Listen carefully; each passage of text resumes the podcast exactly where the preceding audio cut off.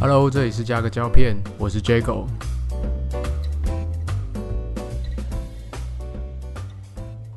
好，各位大家好，我是 Jago。那今天我们要来聊的是电视剧《做工的人》。那我今天请到我的弟弟，亲弟弟来参加我们节目哈。那为什么要请他呢？因为他有在呃工地做相关的工作。那我们请他自我介绍一下。哎，你好，易伟，你好。哎，大家好，我是易伟，那我是 Jago 的弟弟。那我自己本身其实有一些相关的呃工地的工作经验啊。因为像做工的人这部剧，它其实里面是比较偏大楼的建设。嗯。那我们知道这种工地除了主主要就是大楼的建设啊。那另外还有一个分类，其实像是土木建设。就主要就是建筑跟土木建设，嗯，那建筑就是我们一般看到的高楼大厦，哦，然后如果是土木建设的话，就是一般的什么隧道、桥梁、水库、水坝，一些比较偏公共工程的例子啊，对吧？大概可以分成这两类。主要我们土木工程跟大楼都是钢筋、木板、混凝土，然后都这这类的东西。然后只是如果我们有一些隧道、桥梁的工程，可能我们机具会再多一些，哦，然后因为我们不是，我们是有时候会跟一些大地直接接触。就是不是完全是呃就在都市里面，所以有的时候会有会遇到一些天然的问题需要去克服，就是等于是说挑战更多，就跟大楼不太一样，对大楼就是相较说比较单纯，因为都市中都是差不多的环境，反正就地基地地的解决，其他地方应该还好。但是如果是隧道那种，就是你如果隧道水库你在山上，有时候会对那个就比较复杂，你还要什么河川啊、地形啊，很多东西都要考地质的。那那你你之前有听说这部剧吗？就是之前呃，就是我我我叫你看之前，因为我先我先看过，我觉得我好像有看过网络上有一些人在推荐，但是没有仔细的去看。可是那时候我听到你跟我推荐的时候，我其实其实蛮有兴趣，我说哎。很难得，就是有这种题材，因为之前都没有人介绍。对，因为之前没有。其实啊，其实那先大家讲一下，其实这部它有一个原著啦，原著就是做工的人，就是有一个台湾的工程师作家，然后他叫林立清，他写的一个散文集，然后他有很多小故事。那这个电视剧呢，就是取其中里面一个小故事，然后改编成他的影集。那这个呃制作公司呢是大木影艺，大木影艺它其实之前有一个。很有名的剧叫《我们与恶的距离》，这个应该是哦，对，应该是很有名的。然后根据资料呢，他其实是一开始是先想要拍这部，因为他很早就买下做工人的版权，但是因为这部他这他他们觉得改编比较花时间嘛，那可能找场地啊、选角啊都花蛮多时间，所以他们后来是决定先先拍《我们与恶的距离》，然后再拍做工的人。所以说可以说是这部他们。花了更多的时间啦，在构思啊，在在找演员啊，在找场地啊，然后再调剧本啊，出来的结果其实是收收视率什么都还蛮不错的。那我想先先问一下，就是因为因为他这部我们看大部分的场景都在工地嘛，那在工地里面，我们就想关心一下他对于工地的还原度是怎样。那你觉得他他里面的呃，比如说人物啊，在讲话那个 quick call 啊，还有。里面工地的场景布置啊，你觉得它有没有还原到里面的部分？呃，我觉得它其实还蛮写实的啦，就是很多里面细节都有做到，所以我觉得还原还原度是蛮 OK 的。那其实，嗯，你们可能会觉得说有些剧情可能很夸张、很离奇，就是比如说。呃，怎么会抓到鳄鱼？对啊，对啊，就是 对啊，很夸张。但其实不会想象。其实你如果真的在工地待过现场，然后体验过那种生活，你就知道其实现场什么事情都有可能发生。哦，像我们自己也有什么抓到鱼啊，抓到乌龟啊，然后是你要跑到我们的货柜里面。然后来产卵之类的都有都有可能，然后甚至还有蛇出现。哎，可是可是他他那个是他那个是比较都市工地吧？所以我我们其实也是比较都市的。对哦，都市工地。因为可是如果是那种像你做那种隧道啊，或者是水库那种，应该就更多。哦，对，那种就更夸张，应该更多。对对对。那他们他们会有时会抓来吃还是怎么样的吗？就那时候我记得有一次，就是我们在清水沟，然后我们就真的下到水沟里面去把东西呃污染清上来。然后就抓到几只鱼，就超大的，就是大概有三四十公分那么长。哦。然后我们抓上来，我们就放在旁边，就是装个水桶放在旁边。哦。然后就有这种那种外籍劳工经过啊，他就说：“哎，我们来煮来吃。”就好。然后就真的马上。外籍劳工比较对啊，比较敢吃。那台湾台湾人自己的应该应该还好，比较还好。要抓来养什么的？对啊，都抓。因为我之前有看新闻，就是什么外籍劳工，他连那个。什么荔枝春香都会抓来吃。哦，对啊，他们就是现场看到什么就直接吃，其实就真的很狂，而且他们就现场就是他们晚上他们就住在工地附近有个宿舍，嗯然后就直接在那边就开火了。对，其实其就直接吃。实其实我我就我印象，其实台湾人好像以前也是这样啊，也是这样最最近有哦比较好一比较点啦。好一点，其实以前就那个听说意识有上来，意识有上来，对啊，就怕有时候怕乱吃东西，其实也会生病什么的。对啊，其实那个水沟里面我自己就感觉蛮脏的。对啊，不太敢吃。像你们去去的那个外籍劳工多吗？就是比例来讲。因，为外籍劳工好像是公共工程才能申请，那因为我们刚好是公共工程，所以我们有申请，哦。对啊，那公共工程就因为你想公共工程，应该有些是不是公共，就是私人的对，有私人跟民间。那私人的像是盖大楼这种，就像就像我们片中看到那个，应该就是私人，所以私人的其实是不能申请的。不能申请。所以其实私人他那个都是他那个对啊，剧中也是演说他是他是违法，所以警察来来干就讲他们的绰号。那他们他们那个好像都讲号码还是什么，是不是？对啊，我觉得这点其实他们做的蛮到位，因为我们在现场就是外籍劳工可能语言不是很通，嗯所以有时候他们会有一个工号编号，嗯所以我们都直接叫他们的工号，他们就叫九九啊什么哦。对，我们在现场其实也都这样叫哦工。哦，那他们他们他们讲话一般还是用国语沟通吗？还是他们也会讲台语我们？现场会有个领班，然后他们可能会就是也会泰文，哦就我们跟领班交代说要做什么，然后领班再去带着我们的外籍劳工去做事。哦，所以那那像是什么籍的比较多啊？是印尼还是一般都是泰国的居多。哦，像。像他那个剧里面，就是第一集有发，哎、第二集吧，就是在买四面佛那边有发生说，哦原本以为一个是，原本以为他是泰国，然后还介绍他们四面佛卖，结果他是印尼的，按印尼但其实我们台湾人其实有时候分不太清楚，对，因为东南亚可能就就对我对我们他们来可能分得清楚，但对我们来讲口音可能分不清楚。对，像我们公司前一阵子有那个有所谓的越柬寮，就是越南、柬埔寨、辽国的的类似学员吧，就是他们当地，因为当地我们有做分行啊，然后有一些学员来这边上课什么的，然后我们也是越检寮、越南、柬埔寨、辽国，我们自己都分不清楚他们讲话，我们我们讲话都听起来都差不多啊。然后有时候会放他们的录音什么的，因为会请他们上台讲话，然后就听录音就说：“哎、这是你的？”然后他那个可能越南人就很生气，说这是柬埔寨的，或者是或者是泰国的，但对我来讲都听都一样，都差不多。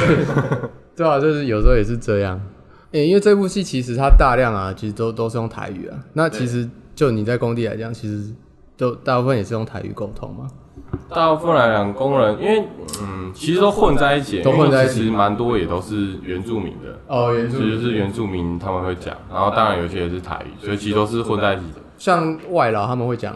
他他们会讲台语吗？外劳还好。他们不太会讲台语，就是会讲很简单的中文，然后在现场其实很好玩，有时候会用一些比手画脚，哦就跟他们沟通。对，而且其实其实我觉得外劳他们蛮厉害，因为他们他们整个流程也都知道做什么事情，有时候我们就大概只说，哎，这边要所以其实干嘛。他们他们也很有经验。现场要干嘛？对对 因为，我看那个超认真少年，他有说什么有一个什么东区传奇，就有一个什么外劳，嗯。然后然后说什么他们他们说什么一天的产出原本是三桶啊，然后后来来一个神级的外劳，然后就是帮他们改流程，然后帮他们订装备，然后一天产出变七桶。因为我看这部它大部分都是台语为主啊，然后我我自己觉得他们真的是现场主要也都是台语。呃对啊，我就我觉得这一部分是感觉蛮贴贴切的啦。呃，中间中间有一幕不知道大家还记得，就是一个嗯鱼缸，然后他们养鳄鱼，他们在工地喝酒。对对对，你们有注意到他们那个酒上面是有包一个报纸？对对对对对，就是工地其实有一个很好玩的地方，就是工地不能喝酒，但是我们都知道所有人哦工人都会喝酒，嗯然后他们就有各式各样藏酒的方式。哦然后像那一幕就是哦，我非常有感触，他们就是不知道里面什么酒，反正就是会包着报纸，然后大家也都知道那是酒，对啊但是就是因为我们要罚款，要罚款的话就是要拍照，那拍照我们就看不出来那是什么，所以他们就是这样可以躲过。对哦，就蛮厉害。的。然后其实可以跟大家分享一下，就是现场其实藏酒的方式就是哦，千奇百怪，什么样都有。还有什么样？除了包报纸以外，像你一般那种啤酒罐，他们就是会套一个那个工地手套，白色那种，哦直接套在外面，然后就套起来，然后直接喝，哦，对啊？反正你只要拍到不是酒，看不出。来有那是酒。可是其实其实我拍到，其实大家都拍久了，知道大家都知道那那是什么啊了，所以他其实拍照罚款是给谁？给劳工局吗？还是什么环保局？还是什呃么？，它其实有有很多机制，就是我们自己可以罚，然后我们的哦业主也可以发，然后如果府也可以对政府哦。政府那种劳安机会来的话，也可以发，哦，对吧？但是其实其实我是觉得都其实大家都知道，大家都知道，就是睁一只眼闭一只眼，你不要喝到太夸张，不能。但是我每次套我每次套其实也蛮麻烦的啊、对啊，对啊，是，然后所以其实像刚好提到有一些附近有一些商家或者小蜜蜂，他们就会哦，发展出一种比较高级，就是 我们都知道有那种手摇杯嘛，他们就啊里面装啤酒，然后再封膜起来，哦，就是你你外面哦看起来就是一个手摇杯，里面就是啤酒，因为我其实看我也分不出来嘛。对啊对啊哦，原来是这样，手摇封那个膜。超好玩，现场真的很多这种，或者是我直接那个嘛，我直接我直接去我直接去给你装嘛，但是里面其实是酒，也不知道，我直接带带饮料给你装。都有，现场都有。哦，然后他们其实他们现场其实都不能留下那些呃酒瓶的哎，那威士威士瓶或是比嘞？威士比可以吗？你说留下来吗？还是对啊，留下来都不行啊，因为你现场有留就代表有喝，哦所以他们现场都会把那个威士比的瓶子直接打破。所以威士比其实也不能喝嘛。其实以酒，因为它其实有嗯有它数他们都有，他也有一点点。们都是药酒啊，对啊，哦，对啊，其实也不行。他们那种都会把它打破，然后直接丢在 废废弃物那边，你这样就看不出来那是酒瓶。哦，或我就把把酒不要撕。哎，但是酒瓶酒瓶其实就看得出来了，对啊。哦，那那像那像那种小蜜蜂多吗？小蜜蜂其实呃还，因为我们工地是比较不固定的，会到处跑。嗯。然后像那种大楼的话，其实就比较不会有小蜜蜂，因为他们就可哦。能旁边就一摊，就固定那一摊，你就走过去就可以买。因为我们工地是会到处跑，所以我们会有那种电话，就是你哦。打，他就对。骑着机车就来。就像就像我以前当兵的时候，也是那个班长就有那个 小蜜蜂的电话，打那。小蜜蜂一抠就是它就会直接过来，里面他们那个机车什么都有，对啊你要什么真的什么都有，很烟酒什么。槟榔什么都有。我我那时候便当都有。对我那时候当兵，那时候小蜜蜂连那个我们那个报告词都有，我们就是哦跑、跑专用当站，的对对，军歌啊、报告词啊，连那种东西都有。对啊，他们这真的是，那那那像工地小蜜蜂有什么特别什么吃的、喝的或用的是是平常比较少看到的吗？好像都差不多，只是他们价钱会比较贵贵一点点，会比较贵，对，会比较哦，贵一点。因为我产产地直售嘛。那有那种现现做的吗？好像还。因为像我之前吃过最厉害的就是鸡排啊，哦。就想说连鸡排都有。好像没有，因为那时候主要是卖饮料，对，哦，主要是卖饮料，反正他他们比较厉害，就是我我就帮你包好了，你也不用，就是你那个你那个酒也都不用另外另外另外包什么的，反正我就帮你封都膜，封好了。我就给你就是摇摇这样子。有时候在工地，你要跟工人做一些保挠的动作，嗯，然后有时候像我，我之前有轮过那个夜班，就是哦，夜班晚上八点才开始上班，上到早上八点。哦然后那时候就是比较一个无政府的状态，啊，哎，可是他好像还是会有个监工嘛，因为像那个监工就是我啊，哦，监工就是你，因为像那个林林立清，他就是有一幕是那个他晚上嘛，他就是我轮晚上的监工，然后就有被做叫到说，哎、你怎么早上也做，晚上也做？哦哦，他们是有哦有不一样，会轮班，对，会轮班啊，就是你就是晚班的你做晚班监工嘛嗯，然后就是那时候有时候晚上就是比较没有那种主管，或是会有那种公安机关的人会来嗯。查，所以有时候工人就说：“哎、你去买一个一组，然后我们一起喝。”然后那个一组就是一个保利达，然后就是再配任何其他的他们的一些特调，反正一定要，比莎莎雅什么都有，反正一定要有组保利达。他们称这样叫一组。哦，这样加一今天组。让我们来喝几组，哦，对对 这样子哦，对对，因为那个面店也有啊，因为他们那个戏里面去面店也也有说什么我要杯几周那样对，子几周，对。那像有你有什么看过比较特别的调调法吗？什么还好哎、特别的？他们都是就是药酒再配威士忌，然后或者是沙沙雅，大基基本上就跟嗯，我大家可以去看那个《超人少年》，他其中有一集就是对，他有特特别在讲别在讲那个调酒就跟他里面讲的都差不多，哦就。是威士忌啊、沙沙雅沙这种的嗯嗯，那接下来我们来讲一下就是演员的表现。其实我觉得这部算是找的人很到位，然后演的人也演的蛮到位的，还蛮还蛮贴切的啦。那我们现在讲一下那个男主角好了，呃，他应该是他好像是新马那一类的，好像是马来西亚移民到新加坡，还是新加坡移民到马来西亚，有点忘记了。李明顺，那他其实因为我我有看之前的报道，他好像原本他其实应该会讲就是河勒维啊闽南语，但是因为那边人其实大部分一开始都会讲一点，但是可能跟我们台湾的腔啊，或者是一些简单对啊一些用法会不一样，所以他算是很有很有认真的去学，然后好像都是边边听录音边背的，一开始知道他是就是大概是新马那边的人，对啊、然后就他既然在做工人里面表现就是这么台的样子，对啊，这是蛮台的，非常有工人的味道，就他那些哦动作姿势就非常到位，很台。对啊，而且我觉得他其实有演出一种就是。就比如说有有一群人，他们都会胡闹，然后就会有一个 leader，就是他会带大家去，他有这种这种 leader 的感觉。就是带领大家胡闹，对对 对，也不是做正理事，对，也不是正经事，对，但是就是会有 走会有人去对对，是带大家去玩啊，带大家，然后会去筹划什么的啊，然后会会搞得很像很认真。就是很多鬼点子，对啊。对，哎、像工地这种会会有会有一个就比较讨的人带大家嘛，大大概会有，对啊，大概也会有，对啊，所以其实也也有大概演出这个感觉。那你还觉得谁你觉得印象比较深刻？不然先讲三人组，哦，三人三人组就是阿奇嘛，就是李明顺，然后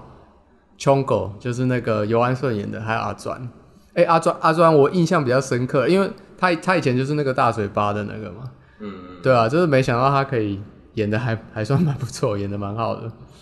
就我在剧中对他特别有印象，就是他就是吃槟榔的部分，吃槟榔就是工地其实几乎大概八九成的工人都会吃槟榔，哦，然后他的那个他的那个表情跟他的那个咬的姿势，就是很有那种哦，所以他吃槟榔的感觉。对，因为我我有去看那个后后面访问啊，他其实他其实真的是有常去吃，然后他说后来他看到那个槟榔摊什么都会，原本没有在吃，但是因为吃到后来看 对，后来看到槟榔摊的里面的那个都会都会想要，就是他开车经过的话都会想要去吃一下这样子。然后我特别有印象是他在那个直播那一段啊，就直播打打古董那一段，直播鉴定古董那一段，嗯对啊，他因为他那时候，因为他他虽然平常很开放，但是讲到要直播，讲到上节目，就会就会有点那种真卡怂的感觉，觉得很硬的样对，就会很硬的。我觉得他那一段真的是演的蛮不错的，很好。其实你如果真的在工地挖古董，是一件非常麻烦的事嗯情，因为你如果挖到一个古董或是古籍，那就要停工了嘛，对对就要停工了。对对对县政府是这样规定的。像之前那个万捷运万大线，他们有挖到那个古城墙。然后就是对，然后哦就是直接停工，然后沿 沿线就不能这样怪手，你全部都用人工哦去慢慢挖出来，说，哎，这到底是古迹哦？就很像那种考古学家，就有可能是假的，也有可能是真的，但不知道，反正你就是要停就对了。不要有这种可能性，哦不要不要破坏古迹的可能性，所以不能用怪手。所以像戏里面演的那种，我自己也把它 A 走，也是不太可能啊。其实，呃，就比如说你个人做一些小的，但是如果是那种大工程的，就不太可能。对，嗯，小的你可能就睁一只眼闭一只眼。那像你们上次你们上次挖到那个，你们是怎么怎么？后来是真的吗？那时候其实我还没有进去，我是听之听人前的家前辈讲，说他们之前有因为这件事情然后停工一阵子。哦，那应该是真的吧？如果既然既然都停工一阵子好，可是他们那好像古城墙是只有局部，所以哦就没有那一块。有全部对对对，然后还有穷狗，穷狗感觉就是比较比较，虽然他会跟着他们乱闹啦，但感觉就是比较内敛，就是相较之下比较比较有有节制的人啊，嗯。对吧、应该，然后好好像说他剧里面有讲到说他以前也是有，因因为他有讲到有一段是有当铺嘛，然后他以前有去借钱啊，就是有开公司啊，嗯。然后后来他诶、他他他在剧里面大概是什么样的感觉？因为感觉他也是有一批他在工人。剧里面也是，他也是算一个小包商，应该是模嗯模板商啦。对，对哦，模板包商，那那这个跟那个拉差不多是工地里面的小包商。哦小包对。商，那他们跟那个主任有什么不太不一样的地方？主任有点像是，呃，其实这个这要从整个架构开始讲，就是一般我们会有业主，嗯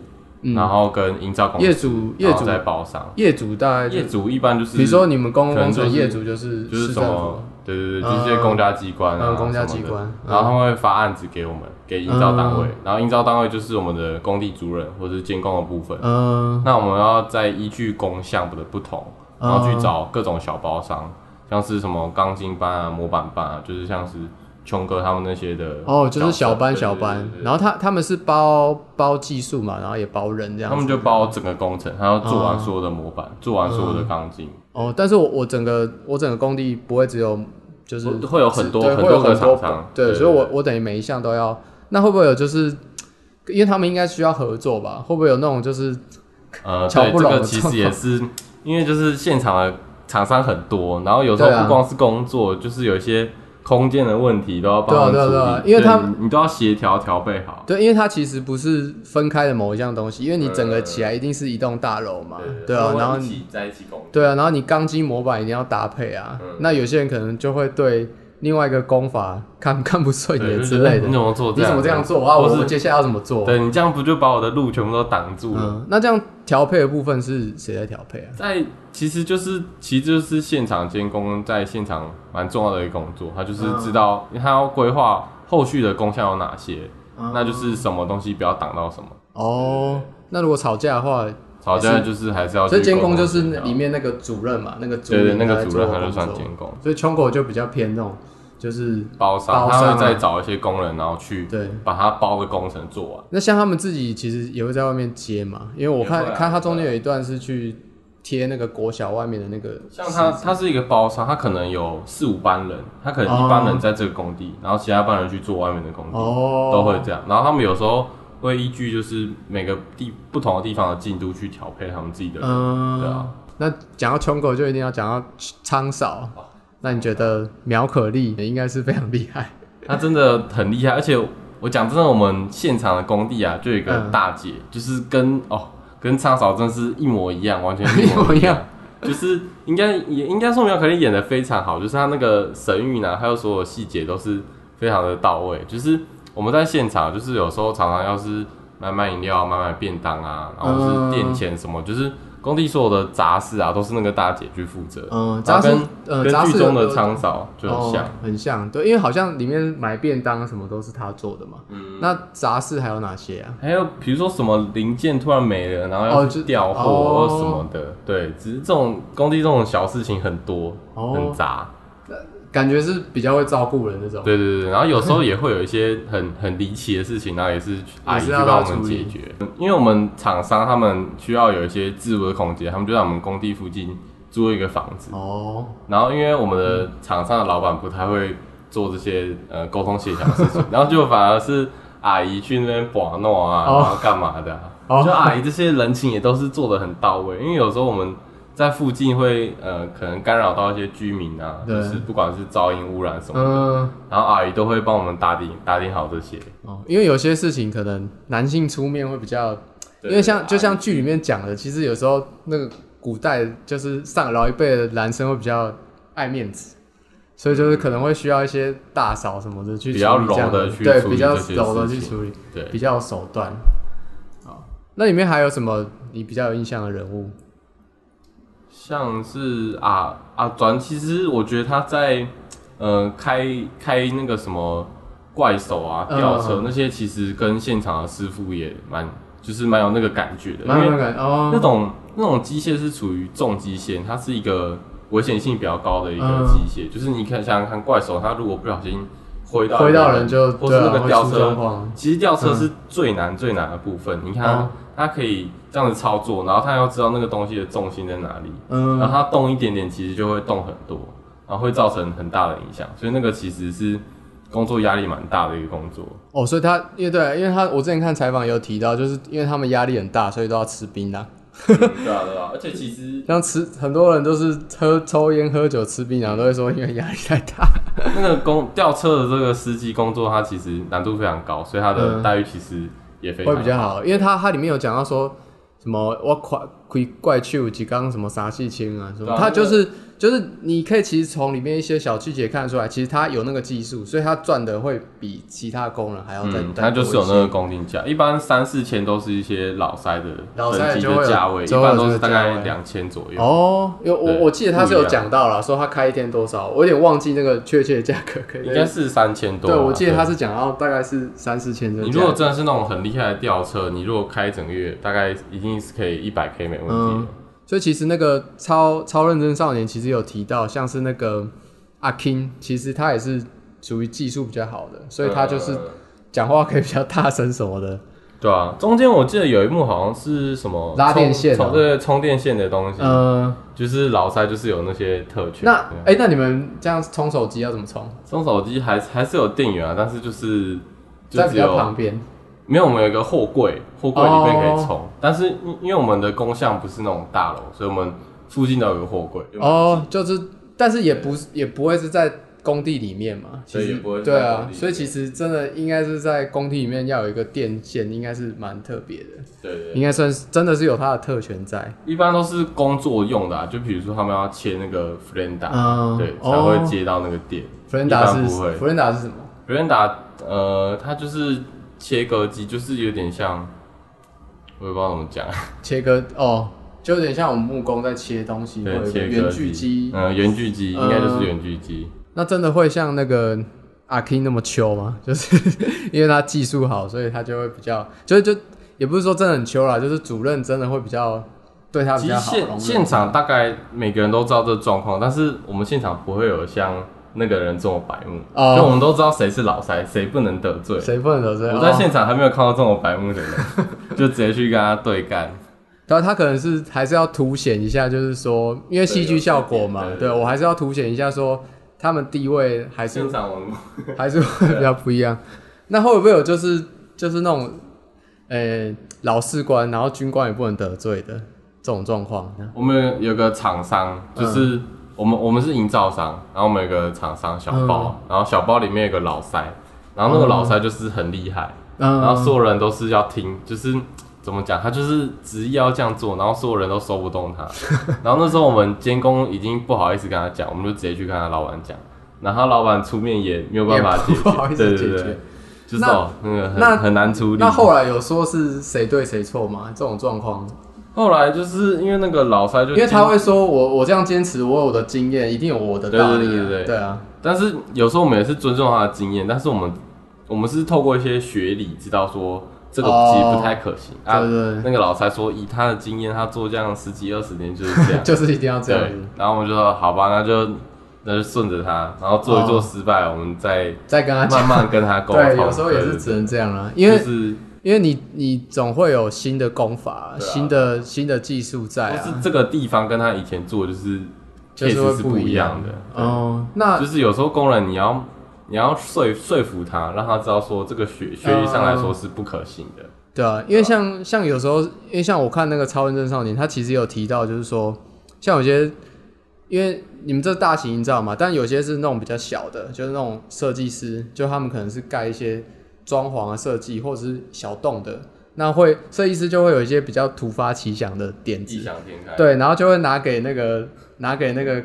包商看，然后包商就会可能比较做不出来，然后或者这不可能做出来。对，或者是可能做错情况，所以就会需要那种很多沟通的情况。嗯嗯，对啊现场其实也也是蛮多的，特别是越越创新的点子，嗯就越越需要那种沟通状况。所以他其实会说，像他，因为像像他他他会说他自己是那种基层上来的，然后就是有做过基层工，然后然后才出来自己开业，所以他会比较知道下面的东西。哦整个流程怎么做？对，所以说他他其实上面的东西他他也会比较理解，嗯，对啊，那你你们今天应该也是这样啊，就是说有从下下面做上来的人，应该对啊对啊，他的协调性会比较好啊。他会知道整个流程怎么走。对对对啊而且其实像我们有些主管，我们就大概知道说他以前有没有做过相关的经验，因为有时候我们跟他就是稍微暗示一下说现场有什么困难，那他马上就懂。他就会知道对。但是应该也有一些是那种，有一些就是哦空降的不懂为什么现场会这么难搞，就很难沟通。就是什么，就真的什么都不懂。像其实我们如果跟有些业主沟通，就真的他们没办法理解为什么你现场没办法做到。哦，对，因为他就是他没有待过没有在现场待过，就是有一些很异想天开的点子，什其实对啊，其实这个很多各行业各业都会有啦。那主任你觉得他演的如何？演主任那个演员有那种感觉吗？就那种凶凶的，但是有时候又好像跟你很妈鸡。因为主任跟我现在工作的的角色其实是差不多，我们就是监工，但是我还没有到主任的等级。哎、这这那它是差别在哪里？就是你监工跟真的主任那个差别在哪里？监工，因为我们呃主任他就是一个工地工项会很多，所以其实会有很多的小监工。嗯，那主任他就是负责他他需要去上过一个课，然后去考试，然后就有一个证照，工地主任牌。这个工地所有的事情都是他要负责，哦他就是其实责任蛮重。啊，我们就是小监工的话，就是负责其他工项。所以他就是要管监工，是这样吗？应该说他有一些事情要给我们，然后我们去帮他顾现场。那哦，出事的话是他要担，他要担啦，但是他可能会跟你们讲说，你们要注意哪些地方然后所以你可能要盯那个地方。会当工地主任，就是通常你要有一点经验，对，嗯你，才可以当工地主任。应该也是要有那种基层做上来会比较，一定是啊，一定是啊，对，一定是要要基层做上来的。不哦，那个不可能空降，吧对啊，那个不太可空降能。太危险。对啊，那个 你人都叫不动。对，那他像他他里面会讲到说，因为像他里面除了演主任好的一面，其实他蛮多是在演主任比较 可能比较黑心的一面他，主要就是可能稍微要扮一些黑脸的角色。黑脸哦。啊，因为像里面有提到，就是说他可能会偷偷，因为他们都发现金嘛，嗯他里面有拿到，他好像会偷偷扛一点钱，他会偷抽几张，对，或者是或者是你有罚单，然后他会他可能会就是会会希望你来付，他自己不想要付那那么重的东西，对吧？其实我我们现场其就是有时候我们会收到一些开单，那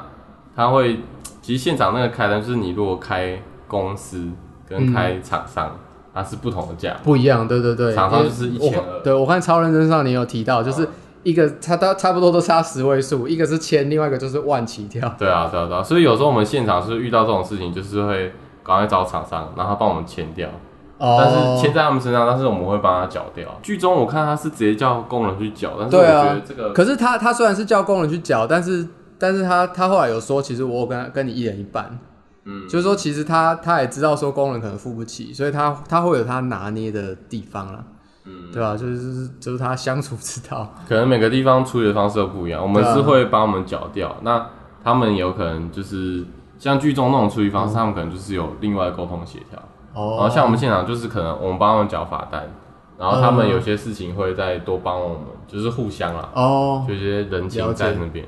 所以所以刚刚讲的那个主要的方法，其实是说厂商他会比较轻，他他判罚会比较轻，嗯对吧？但是你们如果是大营造商，他就会判比较重。可是他那个小厂商签，其实他也是有一个连续累加，就是可能第一次一千二，哦，就是会再往上加，，然后四千把这样加上哦去，累加上去，哦，大概然后好像超过五次也还是要受训去上课什么的，嗯，对啊，所以有时候我们会交替，就是这次 A 厂商签，下次 B 厂商签，哦因为有时候那个责任你你也分不清楚到底是谁污染，哦，对啊，现场对啊，其实有时候很环境其实很难蛮知道是谁的。好，那我们来讲下一段。你觉得有哪几个片段，有哪几幕你觉得演的比较好的？你觉得他拍出来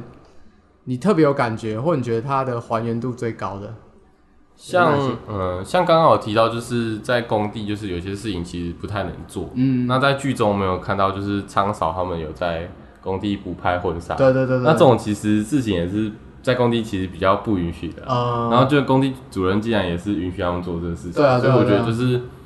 因为工地主任的权力其实很大，他就是有些事情他就是睁一只眼闭一只眼，哦。然后就是顺着让他们那边拍婚纱，然后吃个饭，然后那哦了解种工地那种我觉得很好玩，工地待久了就是有那种凝聚力，就是你会对对对对对，有时候你一个工地到下一个工地，然后你有遇到认识人，就遇到认识的厂商，就是有那种感情哦在。我觉得那种嗯感情，他在现场都有演出来，都有不演出来哦。其实我觉得他这部片其实就很像台湾社会的缩影，就是呃各式各样的人都有，就是呃会有发财做梦的啦，嗯就是他比较会做发财梦。其实老一辈人都都会有这种感觉，就是像我们老一辈人每次见面都会想说什么“公益化仔”啊，就是都希望发财。那其实我觉得华人社会也是有很多这种感觉，像是其实我一开始看我会觉得很像新加坡某些电影，就是什么什么有钱真好，还是什么小孩不笨，嗯对啊，那其实他们他们他们也都有个发财梦，对他们也都有发财梦。其实老一辈的那种华人社会都会有那种发财梦，然后都会演的很夸张。所以其实因为有李明顺，那他们他那个讲那个台语的那个 Q 很很像那边的人，嗯，对啊，所以就会很像那种新加坡电影，对啊，对啊，然后也常会听说某些亲戚啊，为了想要做大事业啊什么的，为了想要去赚钱，然后去借钱什么的。当然是有些人是做起来，但是有些人就真的就是没有做起来。那也有像这种阿阿 Kim 这种，就是苦干实干的，就是说。呃，也也不会特别去做梦什么的，就是想要一步一步完成。然后也有那种就是像穷哥啊这种，就是成家立业，然后比较比较稳扎稳打的。然后像像我觉得那个昌昌嫂也是那种台湾社会古老那种妈妈的缩影，就是比较持家顾家，然后又很能干啊。所以其实我我个人觉得她其实就有点那种台湾社会的缩影，就是呃，虽然说不是每个人都做工了，但是其实你在各行各业都大概都可以看到类似这样的人。可是他们他们其实演的比较夸张，但是其实可能老一辈的他们就是真的整个环境就真的很像这个样子。那如果外国人来，我我可能就真的会推荐看这一部，因为我觉得你看这一部就真的会很像看台湾社会整个缩影，你大概都可以看到我们人大概是哪样子。还有哎、还有就是特别有人情味这一点，就是他中间不是有提到，呃，有一幕就是那个拉尔嘛，他希望他去乐捐嘛，对吧、其实其实就是就是虽然我自己生活，我自己做工，可能我没有赚很多钱，但是我还是愿意去帮助人家，或者是真的很夸张，就是像阿 K 这样，就是我可能自己都过不去了，但是我还愿意捐捐这个发票两百万给更需要帮助人。其实就就真的很像台湾社会这种捐款啊、帮助人啊这种缩影。剧剧中前三集是比较欢乐，然后后面就是有一些比较悲情的部分。对对对对那现场实际的话，当然是有欢乐也有苦。那现场其实也会像遇到一些偶尔会有一些公安事件啊，或者是有些呃意外事件。嗯那那个那个气氛其实跟剧中演的就蛮像的，就是就是就是可能那、那一阵就欢乐不起来了对，你就那一阵子大家就是大家就是会比较对那个气氛都会比较低气啊。但是就是又过了一阵，就是有啊事情还是要做，对事情还是要做，但是又那个对啊，就还是会回来啦。嗯。就该该该该玩的还是会正常玩啊的步调还是该玩还是会走，对啊，其实就跟我们人生一样，所以我才说，其实它就很像我们人生啦，或者是整个整个台湾社会，或者是我们大人都会遇到的这种状况，所以真的是一部非常好的剧，如果还没有看的话，大家可以赶快去看，推荐去看。对，推荐去看，就是现在买 video 还可以，买 video 上面还可以去，嗯，去订购、去订阅，然后最近有特价这样子。好，那今天节目就到这边，谢谢易伟的参与，对，真的是带给我非常多的知识，让我了解更多工地的东西。哎、那我们如果想要了解这些，我们还我们可以看《超人真少年》吗？因为我们其实一直有在提，它其实对超人少年其实里面，其实我那时候刚开始到工地的时候，有一些术语不太不太了解，然后就是会上网查，然后就是了解到这个频道，它是一个 YouTube 频道，哦，所以在这部戏之前，其实你就我就知道超人频少年，对，它里啊面就是有一些呃一些，可是它比较着重一些器具上哦面的工具。对，而且其实他他其实他他后来都在讲工具。他其实有点像是一个小包商，哦，他懂很多器具，然后对一些小工程我后来我后来都觉得他在夜配啊，因为每次讲到最后都教大家去买工具，哦。然后都都会拿出一些看起来很炫很厉害的工具，然后教然后介绍给大家看，看了就很想买，对，就很像购物频道。如果想多了解，可以去看一下。好，可以去看《超人跟少年》。好，那我们今天节目就到这边，好，谢谢大家收看，谢谢大家收听，好，拜拜，拜拜拜